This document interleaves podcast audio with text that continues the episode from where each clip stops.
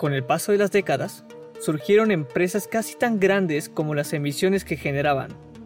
La ciencia no solo tenía ya financiamiento público, era común que la industria privada contara con equipos científicos cuyas investigaciones sirvieran para aumentar las ventas. En la industria fósil el mejor ejemplo lo dio ExxonMobil. En esta historia de descubrimientos, silencio e irresponsabilidad.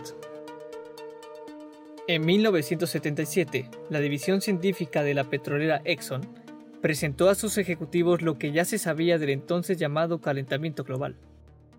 En primer lugar, existe un acuerdo científico de que la forma más probable en que la humanidad está influyendo en el clima es a través de la liberación de dióxido de carbono por la quema de combustibles fósiles, declaraba el informe. Las recién rebautizadas Exxon y son herederas del mayor imperio petrolífero del siglo XIX.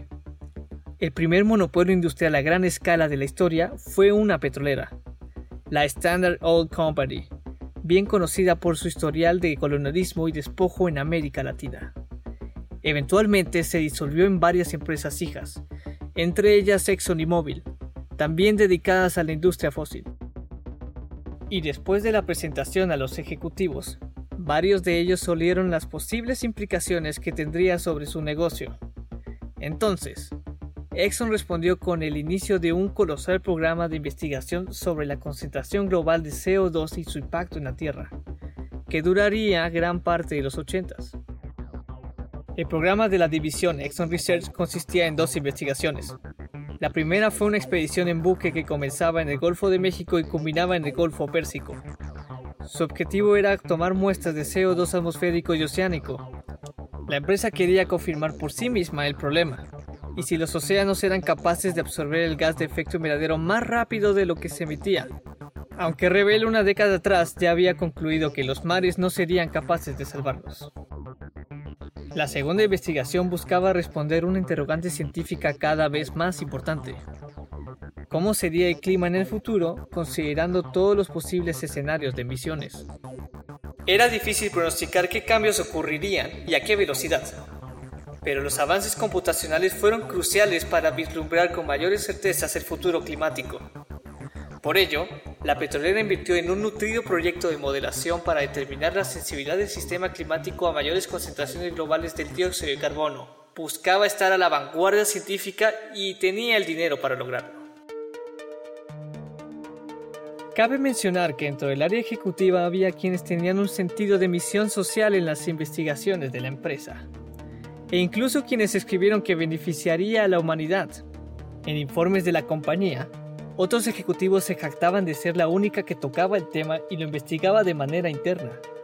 Los científicos de Exxon Research a menudo se decían entre ellos que la imparcialidad de sus investigaciones le daría la legitimidad a la petrolera. A los pocos años las investigaciones ya rendían frutos, como refleja un informe interno de 1982. En él se puntualizó que no había evidencia inequívoca de que la Tierra en aquel entonces estaba calentando y que el efecto invernadero producido por el CO2 pudiera no ser detectado hasta el 2020. Sin embargo, los autores reconocieron la preocupación existente en el gremio científico de que una vez que las consecuencias del calentamiento fueran medibles, podrían ya no revertirse, y poco se podría hacer para solucionar el problema a corto plazo. Aunque se declaró que se requerirían reducciones importantes en la quema de combustibles fósiles, recomendaron no apostar por otras opciones, como el carbón o el gas natural, ya que concluyeron que tenían una disponibilidad limitada para suministrar la demanda. Al final, se archivó el informe con la indicación no debe estar distribuido externamente. Mientras, los documentos sobre los avances de los modelos climáticos ya reconocían que, a lo largo de los últimos años ha surgido un claro consenso científico ¿Qué consenso? Que duplicar la concentración de CO2 provocaría un aumento de la temperatura media mundial entre los 1.5 y 4.5 grados Celsius, y eso terminaría con cambios significativos en el clima. De manera gradual, los científicos de Exxon confirmaban los riesgos de la quema de combustibles fósiles.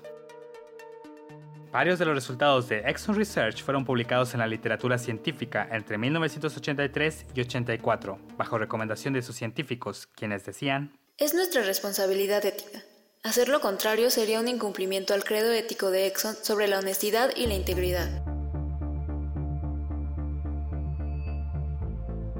Por otra parte, cuando los ejecutivos informaban a los accionistas acerca del rol que jugaba el petróleo en el calentamiento global, siempre fue con tibieza y mucha cautela. Las investigaciones continuaron hasta que a mediados de los 80 una crisis económica golpeó el matrimonio entre Exxon y la ciencia del cambio climático. Un exceso en los suministros de petróleo provocó un desplome de los precios y la empresa, en consecuencia, realizó recortes de personal y presupuestos que afectaron a su división científica.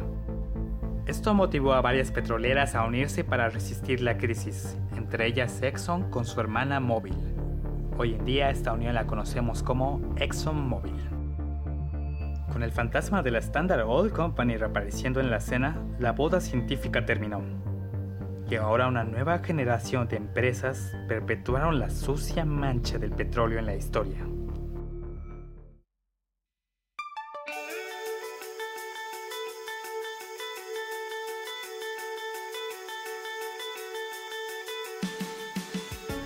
Luego de dedicar toda una década a entender el calentamiento global, la empresa ya era consciente de las implicaciones que traería la quema de combustibles. Sin embargo, su reacción fue destinar atención y recursos al negacionismo climático y evitar las restricciones en las emisiones. Y así, como crece la densa nube negra que sale de un tubo de extracción, el calentamiento aumentó con los años, como las pruebas irrefutables que se vislumbraban décadas atrás. Hoy percibimos el problema tan claramente como se diferencia el crudo de las aguas marinas, y reconocemos el papel que jugaron las y los actores de esta historia. Sus descubrimientos sentaron las bases para comprender el cambio climático. Algunos subestimaron con ingenuidad las implicaciones del calentamiento, otras fueron injustamente borradas por los hombres privilegiados que lideraban el gremio, y otros, como ExxonMobil, pudieron trazar una ruta distinta en el destino del clima global, y en su lugar firmaron su irresponsabilidad usando petróleo en el tintero. Si desde los 80 la industria fósil, cada año más consciente del tema, hubiera impulsado un cambio de paradigma energético, nuestras ciudades, transportes y modos de vida serían totalmente distintos quizá viviríamos en un mundo sin crisis climática. No es desatinado pensar en otros mundos posibles, porque son los que nos llevarán al final de la crisis, donde nos espera la luz de un nuevo comienzo.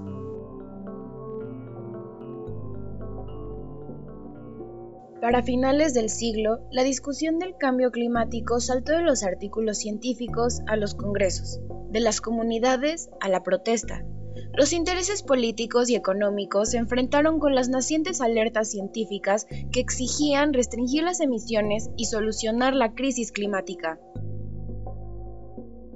Pero las emisiones no bajaron. El calentamiento siguió aumentando y no se ha mitigado. ¿Por qué no se logró resolver la crisis todo este tiempo? ¿Quién lo evitó? ¿Qué fue lo que sucedió?